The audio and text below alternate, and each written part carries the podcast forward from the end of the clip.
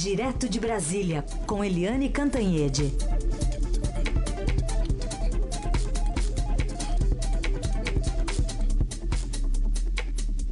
Oi, Eliane, bom dia. Bom dia, Raíssen Carolina, ouvintes. Bom dia, Eliane. Bom, começar falando então sobre o G20. Aliás, agora há pouco a Anne Vart, que é repórter do Estadão que está acompanhando lá de Buenos Aires toda a movimentação, nos falava um pouquinho sobre um panorama geral, falava inclusive da agenda esvaziada bilateral do presidente Michel Temer por ali, fim de mandato, tem todo um contexto envolvido. Em compensação, a gente tem um protagonismo do futuro presidente e das suas ambições na agenda externa, né? Então, é, o Brasil de Bolsonaro tentando se meter no meio de uma guerra, inclusive de gigantes, entre Estados Unidos e China. Algo bem arriscado, né? Muito arriscado, Carolina. A palavra é essa, arriscado.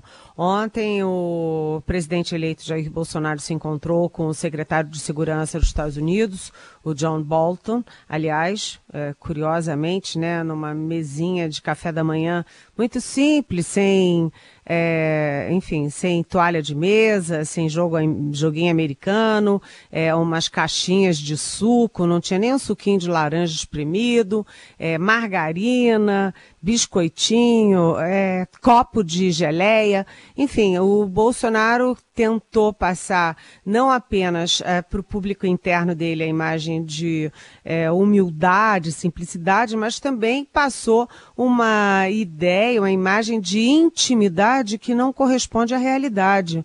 O homem é secretário de Estado dos Estados Unidos, né? Secretário de Segurança dos Estados Unidos. Enfim, foi um encontro diplomático de trabalho, aquele excesso de informalidade.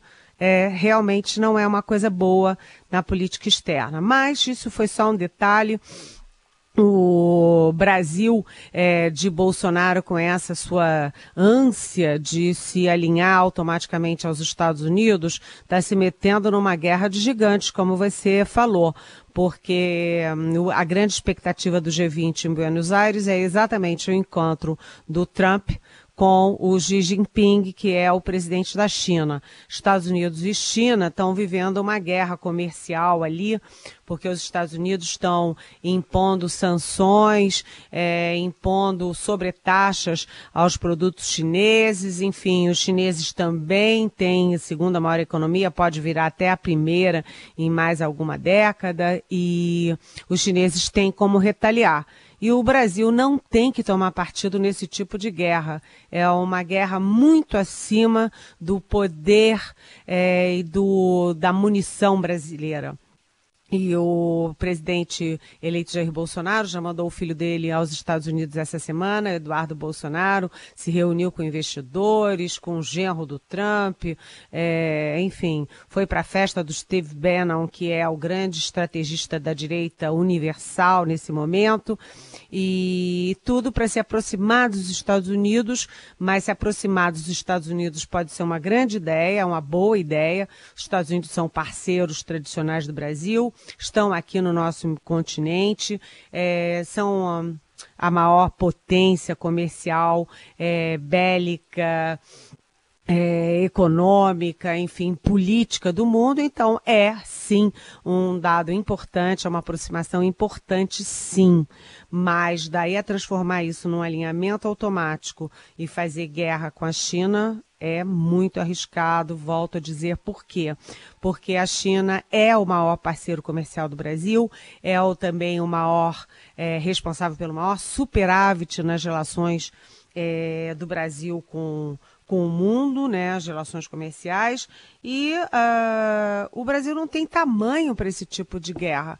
Né? A, relação com a China, o Bolsonaro acha que é só uma questão ideológica, que foi só por ideologia que o PT se aproximou, o governo do PT se aproximou da China. Não, é porque existe muita complementariedade entre a China e o Brasil.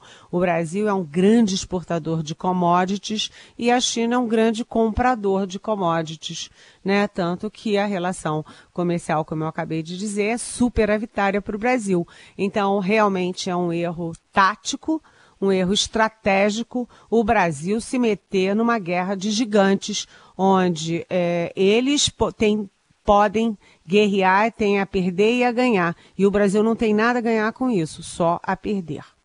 Vamos ver o que resultado vai sair. Inclusive a Anne Vart estava comentando com ela agora há pouco, né, que numa reunião como essa, ah, vão aqueles integrantes de equipes precursoras antes, fica tudo acertado e os presidentes mesmo só vão para tirar foto e assinar. Mas com Donald Trump lá, ela mesma falou que é imprevisível, não tem nenhum documento, um pré-documento pronto ainda, viu, Eliane? Pois é, você sabe, Raíssen, outra coisa é. é. que o presidente Michel Temer, que está assim, né, nos estertores da, do mandato dele, ele até convidou é, o Bolsonaro para ir junto. Mas o Bolsonaro, enfim, tem problemas de saúde, ainda não está totalmente recuperado e declinou o convite. Mas seria é, mais né, importante para o Brasil ter o Bolsonaro que está começando, né, cheio de gás, uhum. do que ter o Temer que está, enfim, é, saindo daqui a pouquinho do governo. Sim. Mas, de qualquer jeito, é, se o Bolsonaro fosse, ficaria ainda mais evidente essa tomada de posição do Brasil pró-China, o que não é bom para o Brasil. Bom, e Pró pres... Estados Unidos, certo. desculpa, contra a China. Certo. E o presidente eleito pelo Twitter há pouco, depois de anunciar vários generais aí para o primeiro escalão do governo, anuncia um almirante para o Ministério de Minas e Energia. Eu vou tomar fôlego aqui para falar o nome, tá, Eliane? Tá. Almirante de Esquadra Bento Costa Lima Leite de Albuquerque Júnior. É, o. Você sabe que o nome dele de guerra é Costa Lima. É. E ele é diretor de desenvolvimento nuclear e tecnológico da Marinha. É um cargo muito chave na Marinha, porque a Marinha é muito tecnológica, né? A Marinha e a Aeronáutica são mais tecnológicas, mexem evidentemente com aviões, jatos e submarinos, navios e tal, menos do que o Exército, que é tropa mais é, massa humana, né? Tropa humana. É, e a Marinha estava muito aborrecida, porque, enfim, tem general no Palácio do Planalto inteiro, né? O Palácio do Planalto virou um, uma caserna com o Bolsonaro. É, os dois é, civis estão ilhados, né? O Anix Lorenzoni na Casa Civil e o, Gustavo Bebiano na Secretaria-Geral. Os dois estão ilhados, porque são, todo o resto é uh, militar, vem da, de, de origem militar, todos verde-oliva, todos do Exército. Então a Marinha estava reclamando, a Marinha estava sentida, né? E inclusive, principalmente por causa do Ministério da Defesa, que no mundo inteiro é de civis exatamente porque são três forças armadas, e se você escolhe uma para ser para ser ministro da Defesa, é, é uma em detrimento das outras duas. E foi mais uma vez um general de exército, então a Marinha estava incomodada, manifestou isso num encontro do comandante é, Eduardo Leal Ferreira com o próprio Jair Bolsonaro no Rio de Janeiro há umas duas semanas atrás. E aí, enfim, saiu Minas Energia para a Marinha. A aeronáutica, coitada, ficou de fora. E aí o Bolsonaro, o pessoal dele, responde: ah, não. Mas o Marcos Pontes, é, é, enfim, é tenente-coronel da aeronáutica, foi é engenheiro do pelo ITA, que é o Instituto Tecnológico da Aeronáutica, e tal. Só que a gente sabe que o Marcos Pontes foi escolhido como ministro de Ciência e Tecnologia não por ser da aeronáutica, mas sim por ser astronauta da NASA, ou seja, uma estrela, um trunfo, um troféu na equipe. Então, foi um prêmio de consolação. Na verdade, pura e simples é isso, apesar do Almirante Costa Lima ter realmente um belo currículo e estar tá apto para ser ministro de Minas e Energia, mas que foi prêmio de consolação, isso foi. E o almirante Costa Lima, nos anos 90, trabalhou como assessor parlamentar para defender os interesses da Marinha é, lá no Congresso Nacional, né? Ele tem algum trânsito no parlamento também, o que deve ser útil para o governo Bolsonaro em 2019, né? Você sabe de uma coisa curiosa? É, eu sempre brinco que esses generais todos que estão escolhidos, e agora o almirante Costa Lima, é, eles têm duas passagens importantes na carreira. Ou eles foram da Secretaria de Comunicação que ligava, lidava com a imprensa, ou eles foram assessores parlamentares lidando com deputados e senadores no Congresso, porque isso dá muita cancha, né? Porque militar, ele é muito dentro da caserna, ele fica conversando sempre com o próprio umbigo, todo mundo pensa igual, fala igual, as famílias são muito, eles são muito fechados neles mesmos. E esses que vão é, conviver com a imprensa, com a mídia, conviver com, com parlamentares, eles crescem muito na carreira.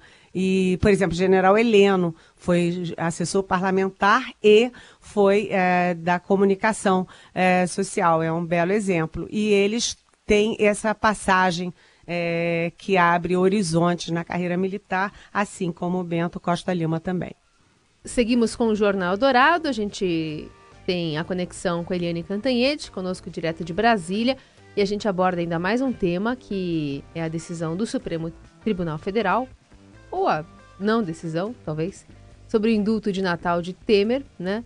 É, o indulto vale, mas não vale. A gente tem as vésperas de um indulto, que é a versão 2018, porque esse, essa decisão é sobre indulto de 2017 né, num, num, num, fim de gestão, né, num fim de governo de Michel Temer, com o futuro presidente dizendo, ó, na minha gestão já também não vai ter indulto.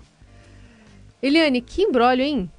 É, é um baita embrólio e é aquela história, né? Uh, a maioria dos ministros do Supremo votou dizendo o seguinte: o decreto de indulto do presidente Michel Temer em 2017 é válido sim. Ele tem essa prerrogativa sim. Então a gente poderia imaginar, ah, então o decreto vai ser aplicado, o de 2017, hein, de 11 meses atrás. Então vai ser aplicado. Não, não vai, porque além de votar a favor da prerrogativa do Temer de fazer aquele decreto, é, o Supremo também suspendeu né, pediu vistas e suspendeu a conclusão da, do julgamento, o que significa que o que está em vigor é a liminar do ministro Luiz Roberto Barroso, que é o relator, e que em março disse que partes daquele decreto não estavam válidas. Ou seja, como o Supremo, a maioria decidiu a favor do decreto, mas também a maioria decidiu suspender a sessão, suspender a conclusão, o que está valendo é a liminar que é, diz que o decreto não está valendo. É uma confusão assim, mas é assim que funcionou, foi assim que funcionou. O fato é que é, o Luiz Roberto Barroso, relator, como eu disse, ele fez um discurso bastante político, dizendo que é preciso acabar com a impunidade, é preciso ser rigoroso com os criminosos, que os criminosos de, de colarinho branco, eles são criminosos violentos que atentam contra a vida das pessoas, por falta de saúde, de educação, etc., etc. É, mas os outros ministros que estão em maioria nesse momento, eles ponderam que o que estava em julgamento ali não era se o decreto era bom ou ruim, mas sim se o Temer, como presidente, tinha ou não a prerrogativa de fazer o decreto. O prevaleceu essa visão técnica de que sim, cabe pela Constituição ao presidente da República, seja ele José, Michel ou Maria, que uh, definiu o tamanho do decreto. inclusive, o Gilmar Mendes, no voto dele, disse o seguinte: é, se a gente hoje, né, se o Supremo hoje é, tira essa prerrogativa do, do Temer, no ano que vem, se o Bolsonaro cumprir a palavra dele e não fizer nenhum indulto de Natal, o Supremo também pode dizer que ele é, não tem esse direito da omissão, que ele é obrigado a fazer o indulto de Natal, ou seja, seria a interferência de um poder, o poder judiciário, sobre o outro poder, o poder executivo. Então foi uma decisão técnica, mas a decisão não está em vigor porque teve esse pedido de vistas. Só para concluir, esse decreto causou tanto furor porque o Temer reduziu é, as exigências para que o criminoso condenado tenha direito ao indulto e incluiu entre os indultáveis, digamos assim, os é, criminosos de colarinho branco, ou seja, que praticaram corrupção e lavagem de dinheiro. Então é uma discussão que a uhum. sociedade tem lado é contra o indulto do Temer, mas uhum. os ministros foram técnicos, estão sendo técnicos. Muito bem. Eliane, eu vou emendar aqui uma pergunta de ouvinte com uma nota aqui da coluna do Estadão. A coluna da Andresa Matais está informando que na terça-feira houve um jantar secreto de Renan Calheiros, do senador Renan Calheiros, e do futuro ministro da Economia Paulo Guedes, intermediado por um amigo comum aí do, dos dois, e que o Renan saiu impressionado do jantar. E o nosso ouvinte, o Nelson Cavaleira, pergunta por que o Renan, com 15 processos em trâmite no STF, ainda quer presidir o Senado. A corte não quer julgar?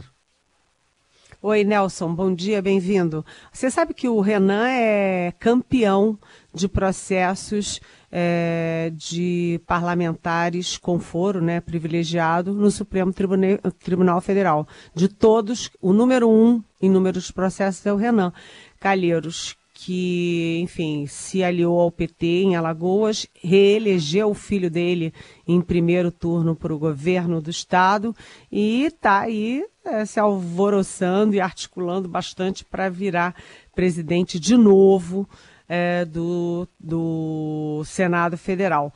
Aí você me pergunta, como assim? O problema é o seguinte, é que o Renan é super competente como parlamentar. Ele conhece o regimento, conhece todo mundo, tem liderança, faz as coisas acontecerem e ele é sempre governista. Ele foi governista com o Collor, governista com o com o Fernando Henrique, governista com Lula e Dilma, e está doido para ser governista de novo com o Bolsonaro. E aí o Paulo Guedes, que é outro pragmático, acha que o Renan apesar desses probleminhas lá no Supremo Tribunal Federal, ele pode ser uma mão na roda para aprovar, por exemplo, a reforma da Previdência. Sabe como é que é o nome disso? Pragmatismo. Só que na opinião pública tem outros adjetivos que eu não vou enumerar aqui, Nelson. É isso aí, a lista é longa. Essa é a Eliane Cantanhede, conosco sempre de segunda a sexta aqui no Jornal Dourado. Eliane, obrigada. Reforçando que todo mundo pode mandar a sua pergunta pelo WhatsApp 994811777 ou nas redes sociais usando a hashtag Pergunte para Eliane. Obrigada, bom fim de semana e até segunda. Até segunda. Beijão.